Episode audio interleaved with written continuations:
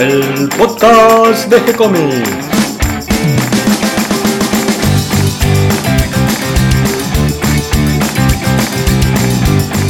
Muy bienvenidos a un nuevo episodio de G-Comics, el podcast donde hablamos de todas las técnicas necesarias para realizar un cómic, cómo dibujar un manga y todo el conocimiento requerido para dibujar esa historieta que tenemos dando vuelta en la cabeza. Mi nombre es Gonzalo García y mi intención y la de todos los que hacemos G-Comics es colaborar con aquellos que estén interesados en progresar, en mejorar, en avanzar en su formación como dibujante de cómics. Y hoy día miércoles me acompaña Catalina García. ¿Cómo estás, Cata? Hola, todo bien. Un poco engripada después de- del fin de semana, pero... ¿Por qué? ¿Qué estuviste haciendo este fin de semana? Fui a la Comic Con y todavía no me recupero. es miércoles y todavía no me recupero de la gripe que me agarré. Sí, porque la Comic Con se realizó este viernes, sábado y domingo. Fin de semana completo para recorrer, leer historietas, cosplay, muñequitos, todo lo que quieras con respecto al mundo de las historietas, ¿no es cierto? Exactamente. Yo fui solamente el viernes a visitar, a saludar, a hacer entrevistas. Ya tengo varios conocidos, así que es divertido. Les llevé mate, que les había prometido el año pasado, que fui en diciembre. Y mm, la verdad estuvo muy lindo, muy lindo. Ahora me vas a contar, porque antes vamos a dar una vuelta por nuestro sitio de gcomics.online, donde van a encontrar cómics e historietas, manga para leer en línea de forma gratuita, además de todos nuestros maravillosos podcasts, ¿no es cierto? Obviamente. También van a encontrar una lengüeta donde tenemos el menú de videos con los videodocumentales de Diego Arandojo. Que todos los viernes subimos un video nuevo. Y hoy miércoles nos toca subir página de Down. Exactamente, sí, nuestro manga recién estrenado, hace una semanita, dos. Nueva serie, en este caso como vos decís es un manga dibujado por Feli White, Felipe Colman. Y además también, con un poco de suerte, tenemos una página más del Vigía. Esperemos, esperemos ansioso que suban una nueva página esta Se vez. hace desear el Vigía. En este caso, el Vigía, una historieta de superhéroes dibujada por Nico Urich. No solo dibujada, sino escrita también por Nico Urich. Y como Y también coloreada. hace coloreado, eh, bueno, tiene con esto de estar estudiando filosofía en este momento, se le complica un poco. Exactamente. Bueno, y ayer subimos una nueva página de D&D, creada por Alberto Saichan, una de humor, mucho arroz integral, mucho, mucha meditación. Y eh, los lunes subimos un manga de Milena, Nuestro éxito de los lunes. Exactamente, nuestro éxito de los lunes. Y después mañana vamos a subir una nueva página Bronx, de, también de Alberto Saichan, una historia hecha en blanco y negro con mucha tinta, muy buena. Y la verdad vale la pena leerla. Y los viernes tenemos a nuestra queridísima Alma Riquelme. De Hago tiritar los pastos, que entre nosotros es Juan Martín García Guevara. Nombre cortito, como su apodo. que Juan Martín anda en estos momentos eh, recorriendo Latinoamérica y establecido por un tiempo, por lo menos en Colombia, donde acaba de ser padre. Exactamente, así que tenemos historietas internacionales ya. Y por último, para completar este recorrido, tenemos también un menú de agenda, donde hay cursos, clases de dibujo y todas las Eventos, novedades, claro, los eventos. Se podrían enterar, por ejemplo, que el fin de semana pasado estuvo la Comic Con. que estuvo el meetup de G-Comics, que ahora dentro de poco va a haber una nueva, así que tienen que estar atentos. Hay un montón de clases en un montón de barrios. Pueden mandarnos sus flyers para que los publiquemos, para que la gente pueda tener acceso si tiene ganas de estudiar dibujo, si tiene ganas de estudiar historieta, color, guion, eh, corrección de textos, lo que necesiten, puedan acceder ahí y encontrar algo cerca de su barrio, porque nosotros siempre conseguimos por capital y por ahí hay gente que, que inclusive es de Rosario, de Santa Fe, de, otros lugares, que está bueno que tengan, tengan un lugar a disposición para que puedan acercarse. Sí, o incluso a veces también hay presentaciones de, de libros, de revistas, de fanzines, con una charla, con una exposición, que también está bueno enterarse. Nosotros siempre estamos atentos a ver qué pescamos por, por la red y lo informamos, lo ayudamos a difundirlo, pero si nos avisan, nosotros con seguridad lo podemos, lo podemos poner a disposición de todos. Y a veces, aunque sea en otra provincia y uno no pueda ir hasta ese lugar, hacer el viaje o llegar a ese momento, eh, igual está bueno enterarse porque te vas dando cuenta de la movida que hay, que es bastante importante. Somos bastante los que estamos dibujando y haciendo historieta, muchos trabajando profesionalmente y muchos viniendo desde abajo para ganar ese lugar en el espacio profesional. Trabajar tanto aquí en Argentina o autopublicarse o publicar también en el extranjero. Bueno, yo en la Comic Con tuve la posibilidad de conocer muchos autores que trabajan para afuera, que acá no son nada conocidos, que bueno, yo te voy a contar. Bueno, vamos a eso, ahora sí, a ver, ¿cómo fue tu recorrido ahí por la Comic Con? ¿Qué te encontraste cuando llegaste al evento? Bueno, primero me perdí. Ya vamos. Me cambiaron de lugar al Artist Alley, así que me fui para cualquier lado. Tuve que volverme hasta la salida a encontrar el mapa porque no había forma de, llegar. Esto que vos decís también, el Artist Alley, que a mí no me sale, eh, es el lugar, ¿no? El callejón ese sin salida donde están los dibujantes. Claro, ese callejón de los artistas, precisamente. Que esta vez fue un poco más grande que el del año pasado eh, no encontré un par de dibujantes que esperaba ver porque me parece que está la Feria del Libro de Rosario también, estuvo este fin de semana, no sé si continúa, vamos a averiguarlo y publicarlo en la agenda, de paso. Em, pero bueno, di todas unas vueltas, me crucé prácticamente todos los pabellones de la Comic Con, pasé el, el buffet donde estaba toda la comida, atrás de todo eso, al lado del escenario, pobres de nuevo, al lado del escenario, estaba el callejón de los artistas. Era un evento muy grande, había muchos stands. ¿Qué, qué material se veía cuando ibas pasando? ¿Qué, qué tipo de, artículos se vendían, además de las revistas de historieta? Habían ido muchas editoriales, más o menos grandes, donde vendían los cómics. Por ejemplo. ahora no recuerdo, estaba en la revistería, estaba Ibrea como siempre, en el stand, en el, apenas llegás, eh, al lado, a la entrada a la izquierda, si no me equivoco. Eh, había un montón de, stands de regalería donde había tazas, remeras, había pins. Eh, vendían de todo, la verdad. Estaba después el, el buró de juegos donde vendían los juegos de mesa que están buenísimos también, que yo tuve la posibilidad de comprarle a, a mi hermano para la Navidad el año pasado y le, fascina. Son juegos de cartas que no son los tradicionales, la verdad están muy buenos. Son muy originales, inventados por ellos. Sí, sí, está... Eh, no me acuerdo el nombre. Y bueno, por fin llegué al Artist Alley y me sorprendió encontrar que el lugar era un poco más grande, había muchos más artistas que el año pasado y también vi caras, muchas caras nuevas. Muchos no los conocía, así que tuve la posibilidad de conocer artistas nuevos y, me sorprendí gratamente de, la calidad de trabajo que están teniendo todos los dibujantes que, que vinieron. Incluso había algunos eh, de afuera conocí un, chico brasilero que, bueno, hablaban portugués y no nos entendíamos demasiado, así que no tuve la posibilidad de hacer una entrevista porque me miraba medio raro, pero entre los dos no, no, no, nos terminábamos de entender, ¿viste? Y después estaban los artistas invitados que venían de Estados Unidos, de, Europa, que tampoco tuve la posibilidad de hablar porque estaban muy concentrados dibujando, no los quise interrumpir. Bien, así que no solo viste el trabajo y la calidad del trabajo de los dibujantes que estaban allí presentes, sino que además tuviste la oportunidad de hablar. ¿Qué te parece si vamos entonces entrevista por entrevista a hacer este recorrido? Dale, me parece muy bien. Muchos me pasó que me quedé hablando y me olvidé de hacer la entrevista. y así que no les pude, no, me dio para decirles que me vuelvan a repetir lo que acabamos de hablar al micrófono.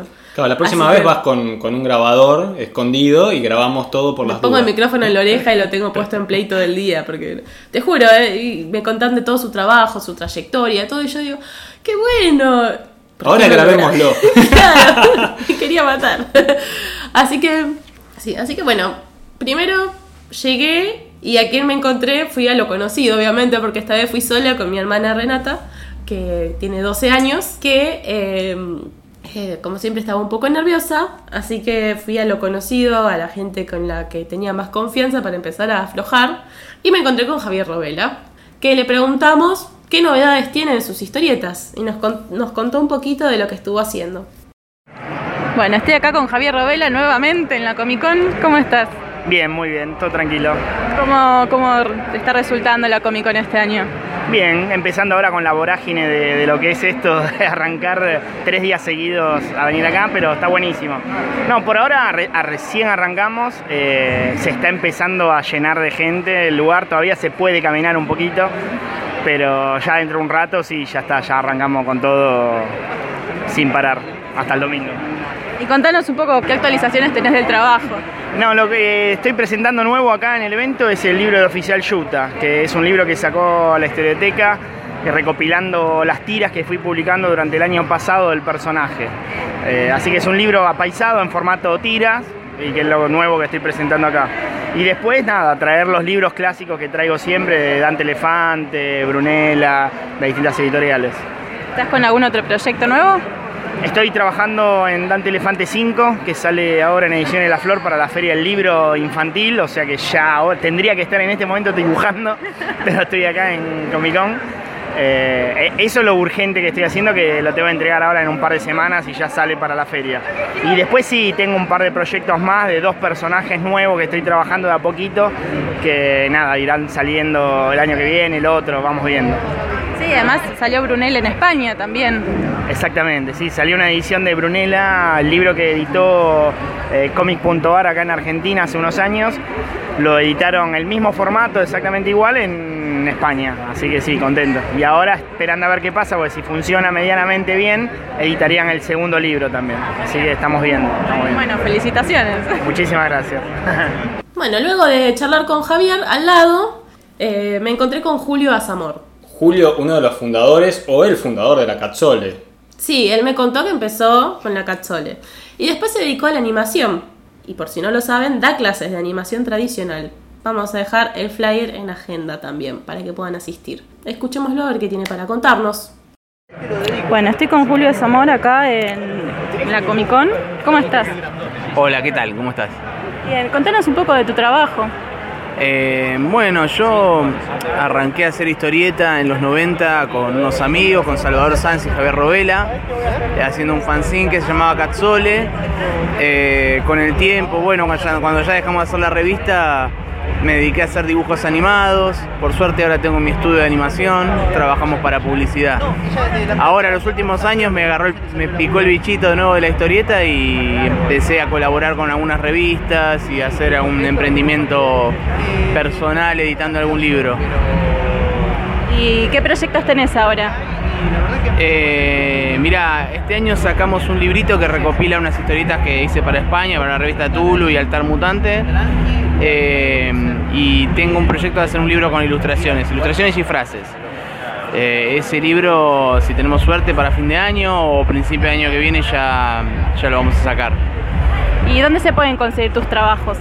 Mira, mis trabajos por lo general, eh, sacando algún librito como Orgasmatrón, que me lo editó una editorial, me, los, me los encargan por el Facebook básicamente. Todavía no los distribuí, los, los, me los autoedito, digamos, eh, y yo me encargo de moverlos. O sea, y la gente que quiere conseguir algún libro mío se contacta y arreglamos para, para o en algún evento, ¿viste? Para, para dárselo. Básicamente así me manejo, por ahora por lo menos. Bueno, entonces vamos a dejar tus redes sociales para que te contacten. Y contame, ¿por qué, ¿cuál es el fin de, venir acá a la Comic Con? ¿Qué sacas de, esto? Mira, a mí, yo me alejé de la historieta mucho tiempo. Eh, y esto es una forma de volver a acercarme a la historieta y difundir mi trabajo. Básicamente es eso, difundir, volver a meterme en el tema de la historieta y difundir lo que hago, eh, ya que estuve alejado por, porque me dediqué a la animación mucho tiempo. Básicamente es eso. Bueno, muchas gracias. No, gracias a vos. Continuando el recorrido, seguí pasando por los stands, mirando, charlando, perdiéndome de entrevistas. ¿Era muy largo el recorrido o estaban uno al lado del otro? Uno al lado del otro pegados. Algunos me dio un poco de culpa que pasé, me los miré y seguí de largo y al lado le volví a pedir entrevista a otro. O sea que el de al lado eh, ya sabía las preguntas que le ibas a hacer. Bueno, después tengo una situación con un, par de dibujantes que empezaron a comentar lo que yo estaba hablando con el otro. Así me enteré que hay un par de celíacos. Pero bueno, seguí caminando y me cruzó a Clemente Montag, el gran dibujante de las historietas de Patrusú, Isidoro Cañones, que trabajó con Dante Quinterno, que ya tuve la oportunidad de entrevistarlo el año pasado y me reconoció. Yo me sorprendí que me haya reconocido, me empezó a hablar y de repente me mira y me dice, yo a vos te conozco. Le digo, sí, el año pasado vine, sí, me hiciste una entrevista. Al final nunca la escuché, nunca me mandaste el mensaje, claro, porque... Pero vamos a pasarle el link. sí, hay que mandárselo por mensaje. Pero bueno, nos estuvo contando un poco de las novedades que está haciendo ahora, que está haciendo una tira de humor nueva. Pero bueno, ahora nos va a contar él. Bueno, estoy con Clemente Montag, acá en la Comic Con. ¿Cómo estás? Bien, acá trabajando un poquito. Hay gente, bueno, Estamos con Emiliano Dugo, él hace lo que es extranjero y yo hago lo nacional, Patoruzú, Hijitos, Larguirucho, etcétera, y algún tinterno por ahí. Ya te entrevistamos la Comic Con pasada. Eh, contanos un poco mm, cómo te, está, cómo te resulta venir a la Comic Con. Bueno, me divierto, la verdad, bastante, porque a esta edad, después de tantos años de, oficio, uno, est- esta profesión no es que uh, ya lo dominás, pero eh, me encanta mirar lo que hacen los demás, ver cómo mi compañero acá, Doug, dibuja. Entonces, un poco o bastante la paso, la paso bastante bien, ¿no? Y cuando alguien me pide un dibujo, bueno, siempre es la técnica que se ha usado siempre, ¿no? La construcción del arguirucho, de Patoruzú, de Isidoro, Patorucito, etcétera. Bueno, ¿y mm, dónde podemos conseguir tu trabajo? ¿Dónde podemos eh, ver a Dante Tinterno? Bueno, mira, yo a Tinterno lo dibujo en mi Facebook, sale una página así cada 15 días, eh, la pinta un amigo muy bien, Emiliano Raspante. Bueno, lo último que hice fue en el libro Puntapié, que lo tengo acá en venta, donde hay una historieta de Coco Cilindrina que transcurre en el espacio. Bueno, muchas gracias. No, gracias a vos. Después pasamos al sector manga, que me encontré con Pablo Rey, pero Pablo está muy saturado de gente, así que no le pude entrevistar esta vez, pero me hubiera gustado, la verdad. ¿Me ibas?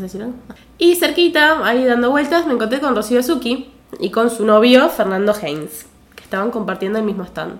Por fin una chica. Hay pocas chicas en la historieta en este momento, o por lo menos hay pocas chicas que estén yendo a la Comic Con. En dibujantes estoy diciendo, ¿no? No en chicas que se disfracen o, o chicas que participen de la historieta de- del lado de la ilustración. Pero faltan dibujantes de historieta. Exactamente, yo vi un montón de ilustradoras, pero no había ninguna historietista en sí. Y traté de comunicarme, pero bueno, el stand de las que hacen dibujos chibi siempre está saturado de chicas y es medio imposible acercarse a hablar.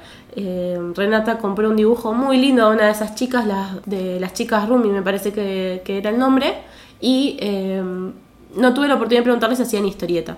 Pero las ilustraciones son muy lindas de todas formas. Pero Rocío era una chica que también entrevisté el año pasado y em, Que dibujan muy bien manga. que dibuja espectacular y le estuve preguntando a ver qué novedades tenía.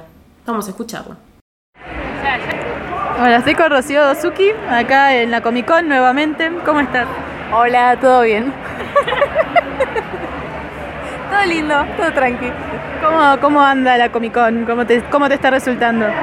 Y movidita, no tan calurosa, como mucha gente viniendo y viendo mis dibujitos, así que contenta. Contanos un poco qué estás haciendo ahora con tu trabajo, con los dibujitos. Bueno, en este preciso momento, como no tengo ningún encargo, estoy haciendo algún dibujo para tener de ejemplo, de fondo, y bueno, con mi trabajo regular me- medio pausado, porque estuve una semana con preparativos para esta nueva edición de Argentina Comic Con 2018. ¿Y qué proyectos estás gestando en este momento? ¿Tenés alguno nuevo? Y tengo uno medio encajonado que es el de esta chica que tengo acá en el de fondo, vestida de rosa, a la cual bauticé como Pium Pium. Pero nada muy serio, sino un proyecto medio delirante, que, que sea de capítulos cortos y que resulte divertido, pero todavía nada concreto. Bueno, y contanos nuevamente dónde podemos conseguir tu trabajo, dónde lo podemos leer, dónde podemos comprarlo también. Bueno, si quieren echar una miradita a mis trabajitos, están en, en Instagram, en Facebook, me pueden bus- buscar como Rocío Suki o como Dunar. Eh, y bueno, o si no, mi cómic es Spinneret, no mío, sino que soy coautora, vamos a decir, o algo así, en spinniverse.com. Bueno, muchas gracias. Nada de nada, Cata. Después, aprovechando que el año pasado no pude entrevistar a, a su novio porque estaba muy ocupado. ¿Quién es el novio de. Rocío? Él es Fernando Haynes, que se conocieron en un programa de radio, nos contó el año pasado también eso. Con la excusa de los podcasts. claro, a la excusa de los podcasts se puede conocer gente, chicos. Y están en un proyecto juntos, así que también Fernando tuvo la oportunidad de contarnos un poquito qué hace. Vamos a escucharlo. Estoy con Fernando Haynes acá en la Comic Con. ¿Cómo estás? Muy bien, muy bien. Contanos un poco de tu trabajo.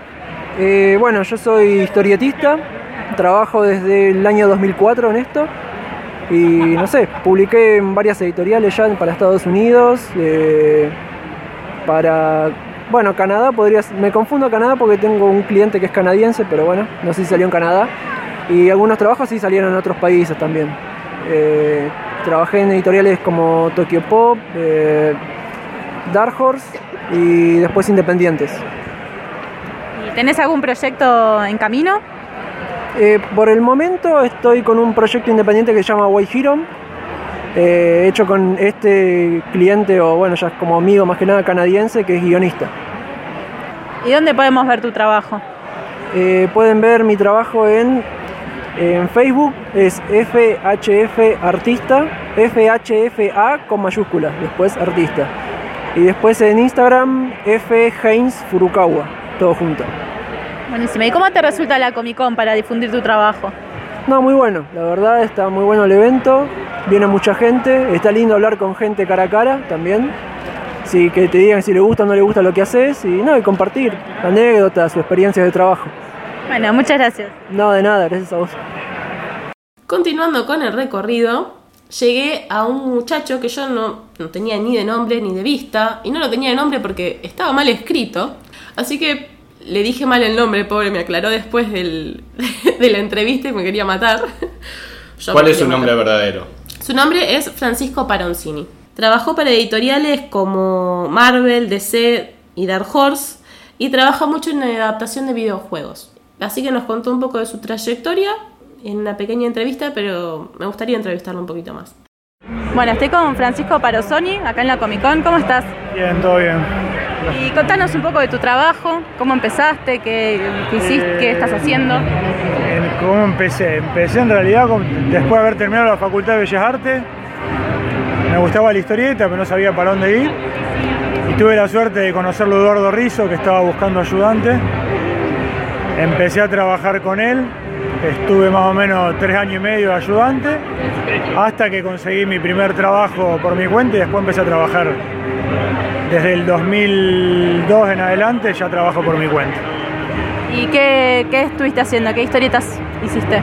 Y no, no muy conocida, trabajé para Marvel, para DC, para Dark Horse, eh, para Dark Horse en Star Wars, así como lo más taquillero de lo que me tocó hacer. Después una adaptación de videojuegos. eh, y lo último, que es el libro de este Hugo Broiler, es una editorial independiente que se llama Magnetic Press. Eh, no, es bastante nueva, ahora se fusionó con otra que se llama Lion Forge. Y bueno, es un trabajo más de autor. ¿Y dónde podemos conseguir tu trabajo acá? Supongo que en las comiquerías por pedido porque no hay nada editado de edición nacional. Así. ¿Y cómo te resulta la Comic Con para mostrar tu trabajo? Mira, es la primera vez que vengo, hasta ahora muy bien. Me parece un muy buen punto para mostrar lo que uno hace. No son muchas las chances de, de estar mostrando trabajo y más, como te decía, de cosas que no, que no hay edición nacional. Entonces por ahí no me conocen y una, una buena posibilidad de mostrarme. Sí, es un buen ejercicio. Tal cual. Bueno, muchas gracias. No, gracias a usted. Al lado de él eh, estaba Carlos Barocelli, que pinta muy bien, hace, trabaja en acuarela. Me recomendó un, un artista también, estuvimos charlando un rato, uno de los que me olvidé de hacer la entrevista, pero estuve charlando un buen rato con él, hice una muy buena entrevista imaginaria. Esperemos que prontamente podamos tener una entrevista en serio. ¿Baroselli es ilustrador o él también hace historietas? es multifunción.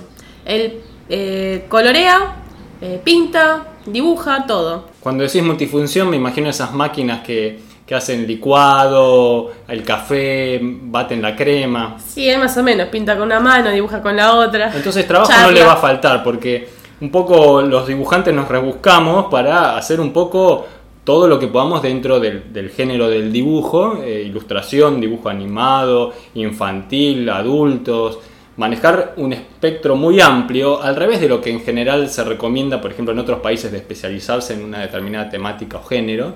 Acá en Argentina lo que hacemos es un poco ampliar el panorama lo más que podemos, porque frente a la dificultad de encontrar trabajo, bueno, vas eh, arreglándote A con lo tener que más posibilidades, vas a tener más posibilidades de trabajo también. Eh, Eso es, y bueno, uno va buscando ahí las distintas alternativas Y ayuda, por otro lado, a formarse de una manera muy completa como dibujante. Otro dibujante que se orientaba más en lo digital, si mal no recuerdo, era Ramón Ignacio Bunge, con el que también tuve otra charla digna de ser entrevistada, que me olvidé, Digna de ser grabada. que em, eh, también es un colorista también que se dedica a la historieta y hace color, historieta, ilustración, había llevado unos pósters muy lindos. Ahora que lo decís, estoy pensando que específicamente sobre el tema del coloreado de las historietas, eh, la pintura digital en la historieta o incluso la ilustración en relación con la historieta, no lo hemos tratado mucho como tema. Así que es un tema pendiente que podemos dejar ahí como flotando en el aire para un próximo programa y estaría buenísimo. Estaría unas- buenísimo invitarlos. Invitarlos a hacer unas entrevistas. Así que si los llegan a escuchar, no es que no los, que, no los quise entrevistar. bueno, y después terminamos el recorrido con Adrián Cibar, que lo entrevisté mientras guardaba las cosas, porque no- al principio no me animé a entrevistarlo, después, bueno, le ofrecí, nos quedamos charlando un rato. Yo he empezado a hablar con Abuela Maya, que la entrevista la vamos a tener en el próximo podcast que hagamos en la segunda parte. Pero yo me había quedado hablando con él porque conocía a- por Facebook a su compañero Urón, que hace eh, da clases de historieta, eh, lo conocía por su trabajo en SOC, que mm, iba a tomar clases con él en Sótano Blanco, al final cerró y se fue a otro lugar, me quedó medio lejos, así que no tomé nunca las clases con él, pero lo tengo en Facebook. Y conozco el trabajo de Nahuel a raíz de él. Entonces me quedé charlando con, con Nahuel un buen rato y me ofrece unas galletitas, a lo que le digo que no, y me mira con cara de, "Mm, esta chica está dieta, que las chicas de hoy en día. Le digo, no, no, es que soy celíaca. Entonces salta Adrián y me dice, yo también. así que así es como conozco a Adrián Cibar. Así se formó el, el grupo de los dibujantes celíacos. Sí, la, la BC, la BC Dibujantes o Argentinos. los dibujantes sin tac. Así que le, le hice una entrevista mientras guardaba las cosas. Vamos a escucharla. Bueno, estoy con Adrián Cibar en la Comic Con, ya cerrando. ¿Cómo estás? Hola, ¿cómo estás? Muy bien. ¿Cómo andan ustedes? Contanos un poco de tu trabajo. Eh, bueno, yo soy un dibujante de historietas. Este. eh, hoy por hoy trabajo haciendo un western que se llama Six Gang Gorilla y trabajo también para la editorial Glenat de Francia en un libro que se llama L'Otage. Además trabajo en un proyecto mío como autor que voy a eh, estrenar el año que viene, que es un- una rareza, una cosa... ¿Qué?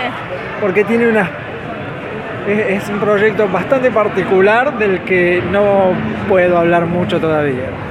Así Ya que, pero, tenemos material para hablar sobre este, todo lo otro. ¿Y cómo empezaste a dibujar?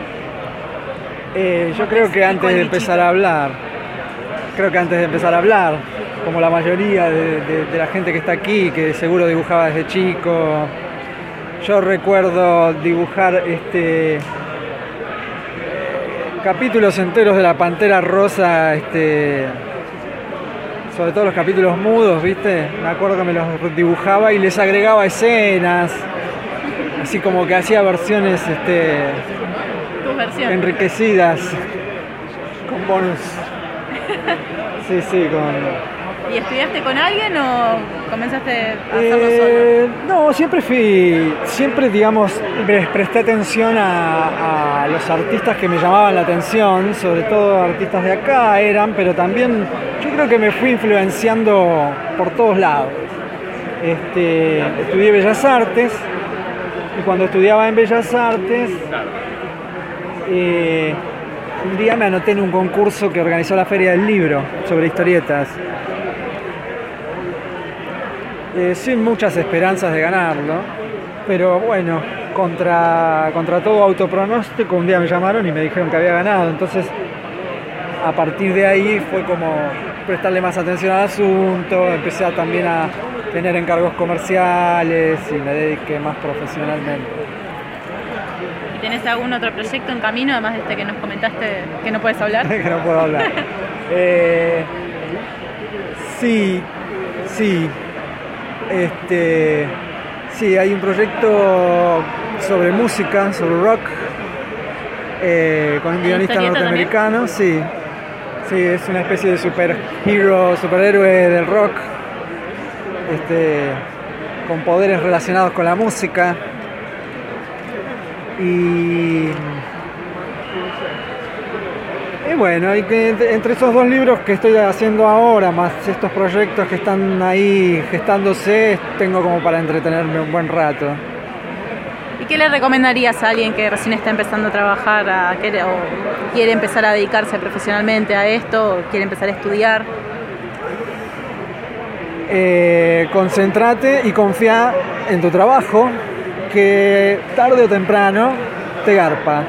Y este, sobre todo es eso, este, lograr, lograr ese, ese mundo interior que tiene que tener un artista para poder concentrarse y, este, y- y dejar plasmado algo que después el otro lo tiene que ver y lo que vea, digamos, si vos la pasaste bien haciéndolo, el otro la va a pasar bien leyéndolo.